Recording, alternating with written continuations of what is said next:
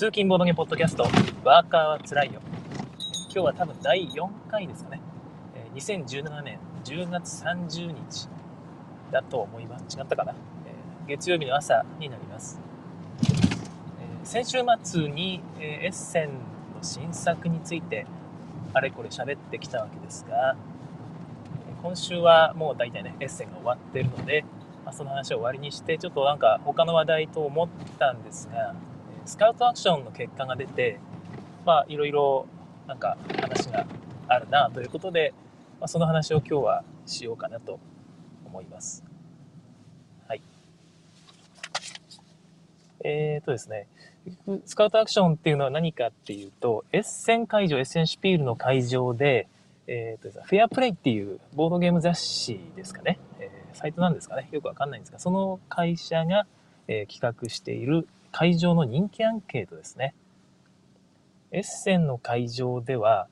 えっ、と、あれか、割とそのゲームマーケットとは違ってというのかな。まあ、最近はゲームマーケットもそうなんですが、やっぱりあの私私有がメインになっていると。でみんなそれを遊んで、ガンガンガンガン遊んで、でそれで買っていくっていうスタイルみたいで、えーその会場で遊んだ結果が結構ね、すぐに出るんですね。皆さん、まあ、いろいろ遊ばれているということで、その人気アンケートっていうのを、えーやっているわけなんですよね。でそれが、まあ、そこそこ信憑性があるってわけでもないんですけども、まあ、十分な指標の一つになり得るということだと思います。はい。え今日は、えーエッセンのスカウトアクションの結果について語っております。はい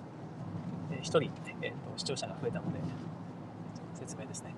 はい。えーで、スカウトアクションっていうそういう人気アンケートをしているので、えまあその結果が出るとみんなね、どうしても注目してしまうわけですね。ただ一つ注意しておきたいのは、あくまでもその場限りの人気アンケートであると。割とその、なんていうのかな、えー感感情的というのか、あのお祭りの雰囲気に生まれて、うわあ面白かったとか、1個しか遊んでないけど、とりあえずなんか楽しかったからっていう感じでもちろんねそんな感じであそあのつけられてるアンケートだと思うんですよね。いろいろ終わってから冷静にいろいろ遊んでその中で一番を決めるってもんではなくてまあなんかなんとなく盛り上がってたよとか雰囲気が楽しかったよっていうぐらいでも、まあ、上位に組み入れられることはあるのかもしれないなと思っています。とはねとはいうもののはいあまなんか一気に視聴者が増えましたね、えー今日はエッセンシュピールの会場で行われているアンケート、スカウトアクションの結果について、えー軽く喋ろうと思っています。はい。まあ、そんな感じで、えー、と、何でしたっけ、スカウトアクションか。はい。スカウトアクション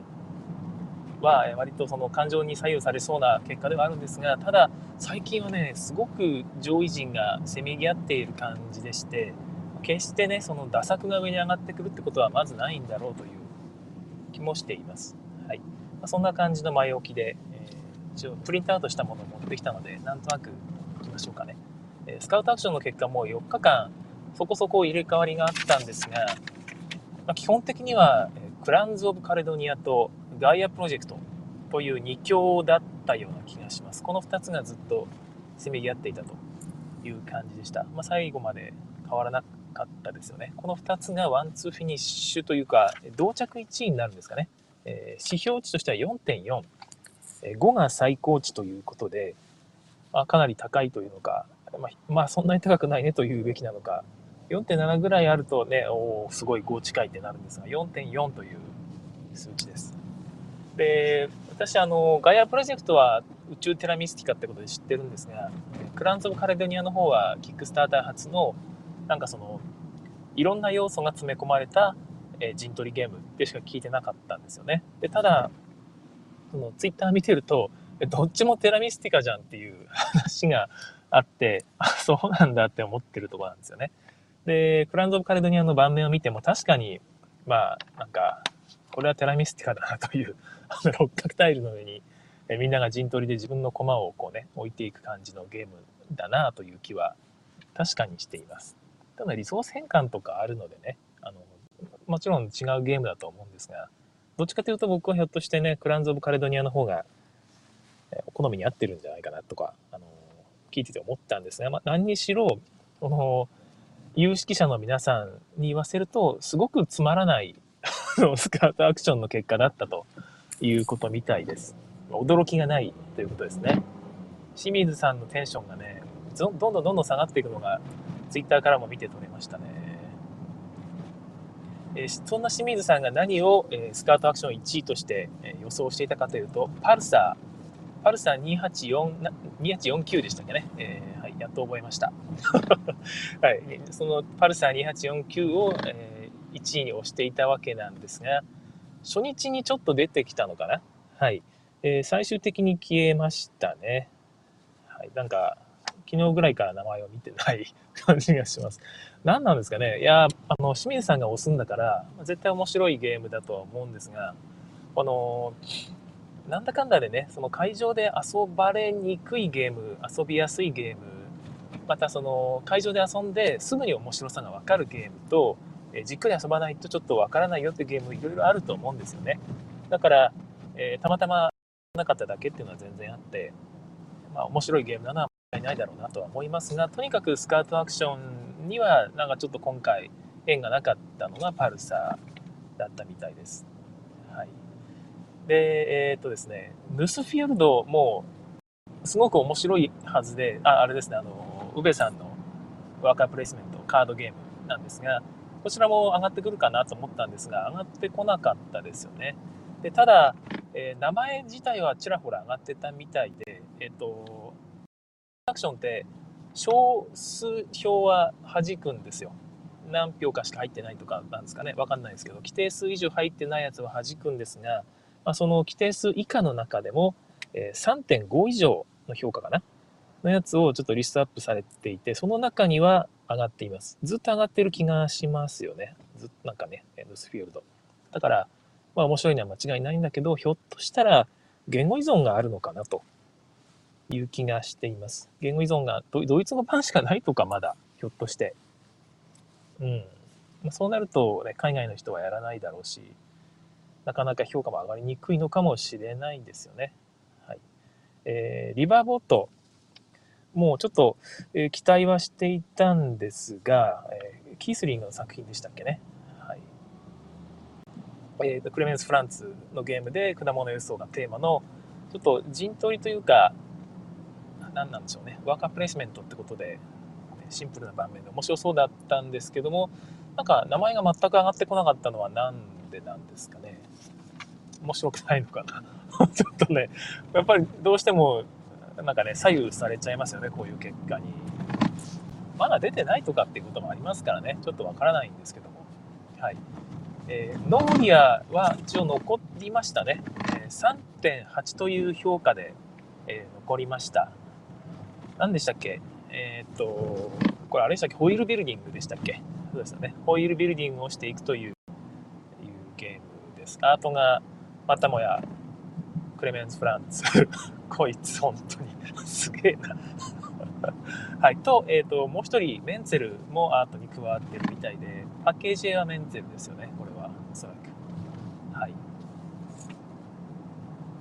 ノーリアも期待ですね。なんか面白そう、面白そうって話があったんですが、実際面白いということなんだろうと思います。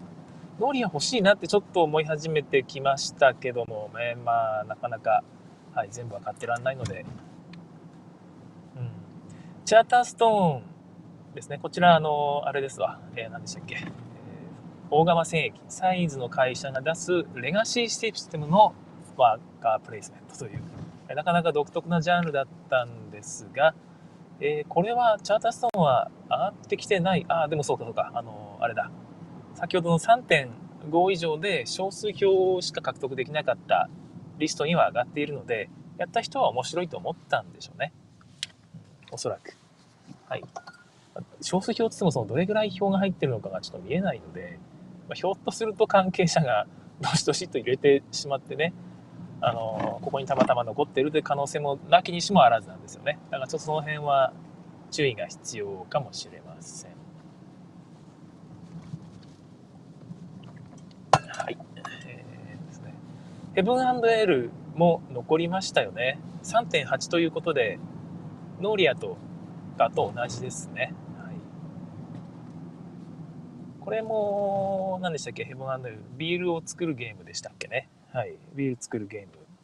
でキースリングってことですね。なんか見た目がブルゴーニュっぽいということで記憶に残ってるんですけども、まあ面白いんであればやりたいですよね。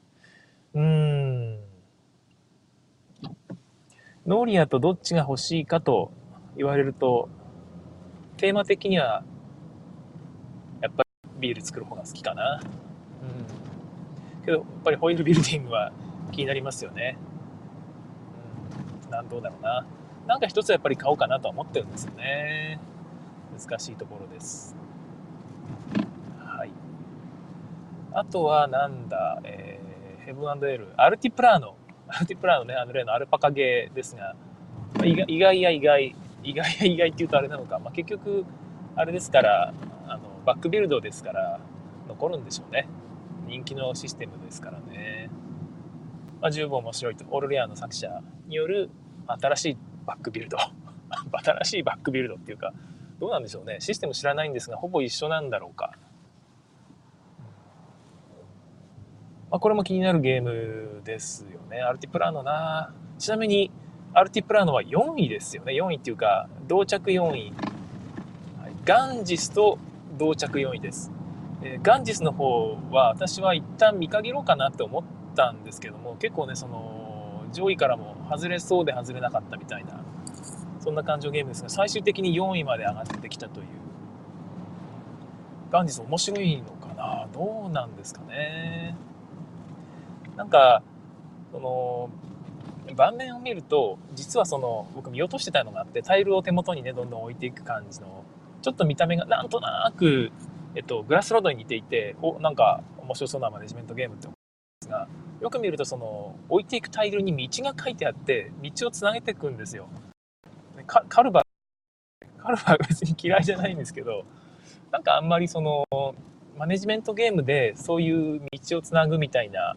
要素があるとなんかちょっとそのうん運ゲー感が増すというかたまたまつながったらラッキーぐらいのイメージがどうしても ある。まあ単純に not for me なんでしょうね。その道つなぐゲーはパーティーゲームとして楽しみたい気はしますが、まあ、どうなんだろう。まあ、こんだけ上に上がってくるっていうのは、まあ、そんだけ面白かったってことでしょうからね。一回やってみたいですよね。やっぱ上位に上がってくるってだけでも、その変な先入観、自分が持っている、いや、道つなぐゲームなんて、なんか運ゲーでしょっていうのを覆してくれる可能性があって、ちょっと楽しみ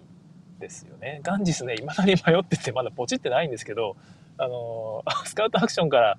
消えかかってた頃に、まあまあいいかって思ってたんですよ。まあこんな、こういう感じなら、まあいいかなと思ったら4位に上がってきたので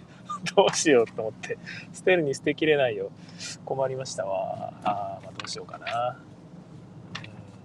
うん、はい。ですね。まあでも、カルバカードゲームもあるので カルバカードゲームでいいかな。道つなぐゲームは。どうだろう。はい。で、はい、えマーリンですね。マーリンは、マーリンはあれですよね。あのフェルトと、えー、リーネックの共作であのスカウトアクション初日にバーンと来たんですよ。でもうホラボのおみさんなんて「マーリン欲しいマーリン欲しい」ってツイートしてて盛り超盛り上がってたらその次の日からはリストから消えました。で僕はもうああそうかやっぱりフェルトさんあの固定ファンが固定ファンの人が何人かいるんでね。で固定ファンの人が投票するんだろうなと。でその初日に。でその後は誰も見向きしないのかなってちょっとねがっかりしてたんですけども。で僕もまあでも、まあ、こういうもんならいいかなって思ってたんですがなんと残りましたね。再、えー、と一応そのリスト最下位で。リスト最下位っつっても、まあ、ここに乗らなかったゲームもね大量にあるはずなんで、まあ、これ残っただけでもすごいんですが3.6ですね。3.6でマーリンが残っています。ここに残ったっていうのは何かの縁なのかなと思ってうん。ちょっとルールブックを今朝軽く開いて勝利条件みたいなところを見てみたんですがやっぱり勝利条件っていうのは得点をたくさん稼いだ人で6ラウンドやってでなんか最後に得点がドドカンと入るっていうよりはやっぱりゲーム中に細かく点を刻んでいくというポイントサラダなのはこれ変わってねえんだなと思って。いやなんかね最近こういうゲーム流行らないんじゃないかなどうなんだろうな。でもテラミスティカもそんなゲームっちゃそんなゲームですもんね。いやー、わかんない。ただ、盤面は嫌いじゃないです。意外と。なんか、やっぱり面白そうって、ちょっとルールブックちらほら見てたら思いました。うん。意外と面白いのかもしれないですね。意外まあまあ面白いのは間違いないけど、意外と自分にもまた合うなと思えるのかもしれません。まあ、ですね。はい。なんかそういえば、あの、ゲンテスって、今回対象外なんでしたっけ？全く顔見ませんでしたけど、あれって一応今回の対象なんですよね。上の方にも上がってこなかったですね。うん。まあ、自分は前の話で言った通りちょっと自分には合わなかったのでなるほどなと思ってるとこなんですが。ただなんかいろいろあったのかもしれないですよね。面白いゲームなのは間違いないので日本にもこれから入ってくるんだろうなと思っています、カリマラはなんと残りました。よかった。3.7マーリンの1個上ですね。下から2番目のところに位置していますが。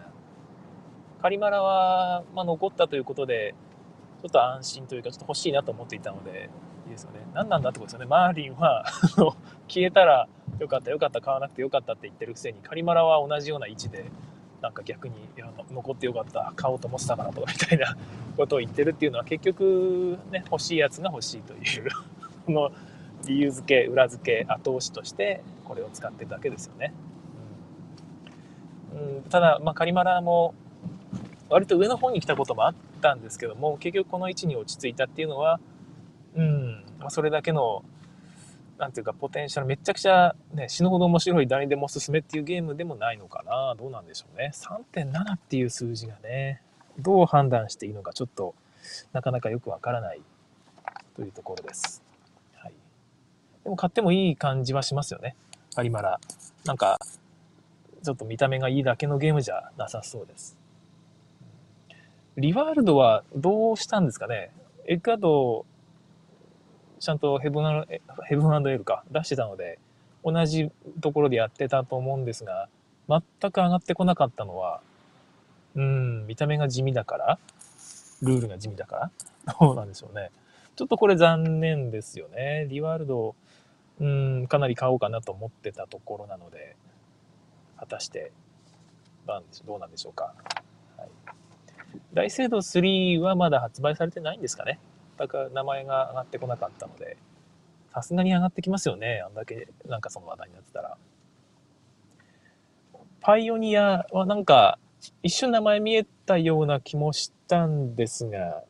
なんかそのまま消えてしまった感じがしますが、どどうなんですかね。結構ね、あの、期待してたんですけども、ネットワークビルドでしたっけ、オルネラの。そうですね、ピックデリバー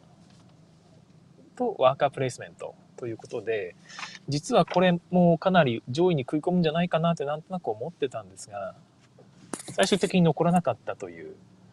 で、あの例の、あの、少数票リストにも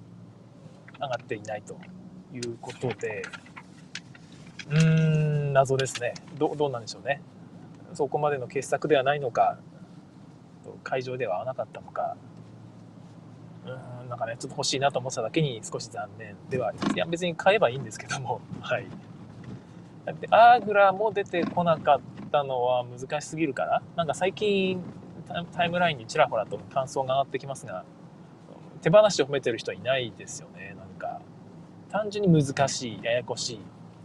手場にやることが多い。ままあ、ルール説明にかなりかかる。3人で4時間以上かかったみたいな、そういうツイートがあって、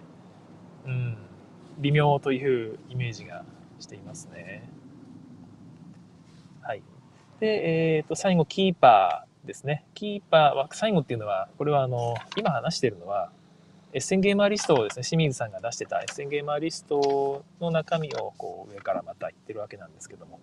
キーパーは、えー、っと、結局このリストには登場しなかったんですが、例の少数票3.5以上の中には登場しています。なんか難しいんですかね。長い時間がかかるんですかね。少数票しか入らなかったっていうのは逆になんでだろうなと思ってるんですが。うん。ちょっとわからないですね、はい、少数票リストの方で名前が上がらなかったやつをえ今回今名前が上がらなかったやつを上げていくと、えクロニーってなんか聞いたことあるけど、ごめんなさい、ちょっと僕、失念しちゃいました。ゲームでしたっけ？と、えー、チャーターストーンですね。まあ、先ほど名前挙げましたね。はい、バイオスフィア。バイオスフィアって僕は聞いたことないですが、まあ、人気作なんでしょうか。はいえー、キメラステーション。キメラステーションってなんか、テンデンス TV で誰か言ってましたっけ？あの、TMG が出す変なモンスターを、なんかモンスターのコマの上半身コマ、お腹コマ、頭コマみたいなやつをこう組み合わせて、自分のコマを作っていくみたいな変なワーカープレイスメントなんですけど、一応少数表が入ってましたよね。これアークライトさんから出るんですかね、TMG だから。はい、で、キーパーのスフィヨルドと、えー、来て、あと、えー、ロブランっていうのが入ってましたね。ロブラン。ロブ N ランと書いてロブランというものだと思うんですが、パッと調べると協力ゲームっぽいです。うん。協力ゲームはまあ、そんなに触手動かないので、はい。まあでも、まあ面白いゲームなんでしょうね。はい、えー、ウェンダイクというゲームがあって、これは普通になんかちゃんとしたゲーマーズゲームみたいですよね。えー、ネイティブアメリカンがテーマになっているみたいです。なんで少数票しか入ってないのかっていうのがちょっとね、わからないんですが、僕はね、詳しくないので全然その辺。なんかマイナーなメーカーなんですかね、ひょっとしたら。でも面白いということで評価が高いんであれば、これは要注目の作品かもしれないですよね。えーと、一応 BGG 見てみたんですが、ね、特筆するものはないそうです。あの、ベンダイク。特筆するものはないんですけども、すごくよくできているっていう書き方ですよね。 very good って書いてありましたよ。うん、なんか、そういうゲームは僕は好きなんですよ。特にその、変なメカニクスっていうのはそんなに僕はいらなくて、面白ければいいよって思ってる方なんで、こういうゲームが出てくるっていうのはむしろありがたいなと思います。誰かね、あの、誰かというか、どっかの会社が輸入してほしいですよね。ウェンダイク。あとは、えー、寿司号パーティーとトランスアトランティックですね。トランスアトランティックはゲルツでしたっけね。ゲルツの新作で、こちらもまあ期待なんでしょうが、なんでこういうところに上がってこな、たくさん票が、票がもらえなかったのかなっていうのは少し謎ですよね。人気作家なはずなのに。うん、わからないですね。寿司のパーティーって日本で発売、日本じゃないわ、あのドイツで発売されてない、なかったんですかね、これまで。この間遊んだんですが、非常に良いゲームで、こういうところの評価が高いのもうなずけると思います。はい。というわけで、えーと、肝心のスカウトアクションの、結果なんですが、1位と2位が、クランズ・オブ・カレドニアとガイアプロジェクトっていうのはもうお話ししましたが、3位がアズールでした。これは僕はあのかなり意外でして、意外というのはもう、スカウトアクションの初日からアズールは登場してたんで、そこからもうずっと意外なんですが、アブストラクトで、なんかね、その、ルール軽く見たんですけども、そんなに面白そうに感じないんですよ。なんか、ありきたりだなという、ありきたりと言っちゃうとあれなんだけど、うん、なんかね、その、マンカラみたいに、こう、プレイヤー人数に応じたマスが円形にこう、なんか配置されてるんですね。と、4人で9つぐらいだったかな忘れましたけど、それぐらいのところに色とりどりのキャラメルみたいな可愛い色色とりどりのなんかピースがタイルというのか分厚い何かがこうばらまかれていてで一つのマスを選ぶとそこに乗っているキャラメルのうち同じ色のキャラメルを全部取れるんですよ。でそのキャラメルを自分のボードにこう配置していくんですが、まあ、同じ色一つの列には同じ色しか並べられないみたいな、まあ、そんな感じの制約の中に並べていって列が埋まると右側にスライドしてそこはなんかえっとですねやったことある人がいればまあいいわ、まあ、まあ、そんな感じの、まあ、右側がその配置最終的に配置できる場所っていう。でそこはなんか縦横斜めで斜め関係ないか。縦横でまっすぐ並べるといい得点入るよみたいな感じでまあ、聞く限りそこまで斬新さとかっていうのはなくて、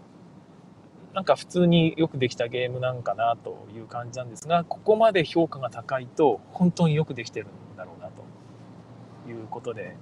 これはまあ僕は買おうな、買おうかなと。買おうかなというか、どっか楽しみですね。はい。えっ、とですね、で、4位以降は先ほどもお話しした通りですが、えー、ガンジス、アルティプラーノ、こちらとイスタンブールダイスっていうのが全3.9で同着になってます。イスタンブールダイスは、なんか上の方に上がってくるっていうのはいいことなんでしょうね。だから単なる適当なリメイクじゃないと、名前だけ借りた、まあこれだったら本作遊んだ方がいいよっていうようなゲームじゃなくて、ちゃんとダイスゲームとしても面白くなってるんでしょうね。ただまあダイスゲームにありがちで、やっぱり同じ目を揃えると系な気はしますけどね、パッと見た感じ、それっぽいチャートが書いてあったので、そんな感じのゲームなんかなというふうに思っていますけども、一回遊んでみたいけど、買うまではいかないかな、自分自分はですね、えー、という感じでは思っています。えー、そして、と3.8だと、はい、えー、ヘブンエールか。はい、ヘブンエールノーリアですよね。はい、そして、えっ、ー、と、来たのがメモアールというゲームなんですね。メモアールというゲームは、あのものすごいシンプルな記憶ゲームです。それがその、ここのスカートアクションに登場して、で、これも割と初期の方から、初期っていうか1日目ぐらいから入ってた気がするんですが、最後まで消えなかったですよね、メモアール。めちゃくちゃ人気で、かすごいですよね。今日朝、まあ、どんなゲームかなと思って、BGG のインタビューの動画見たんですけど、作者のテンションがいいですよね。なんか、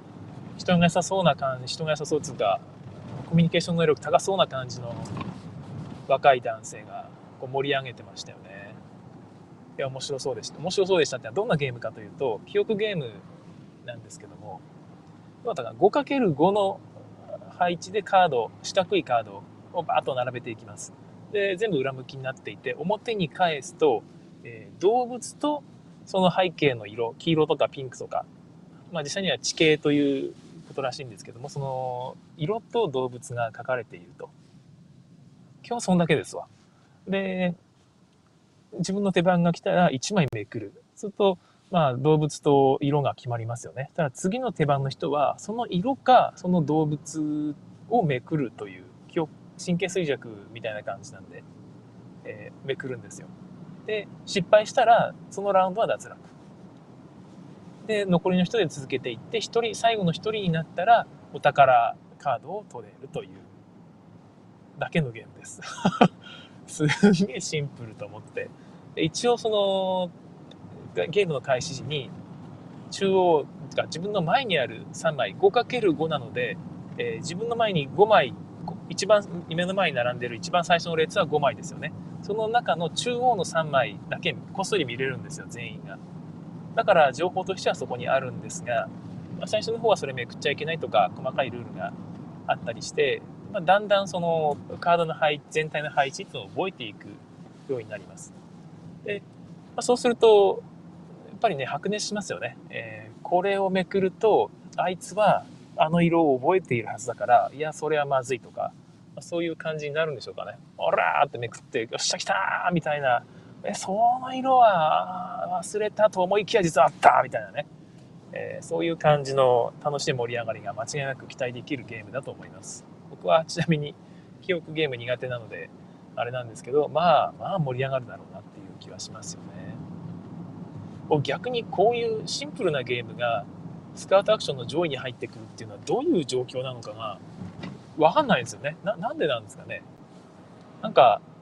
こういうゲームっていっぱいありそうな気するんですけど、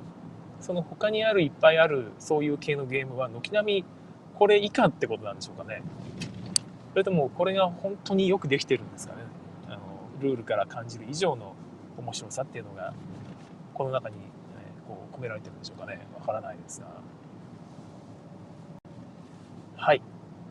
えー、なんかそろそろひょっとしたらこれ、電波が届かない地域に入った気がしますけど、聞こえてますかね、皆さん。わかんないですが。なんか前回この辺ぐらいから、なんか音声途切れて聞こえなかったよっていう人が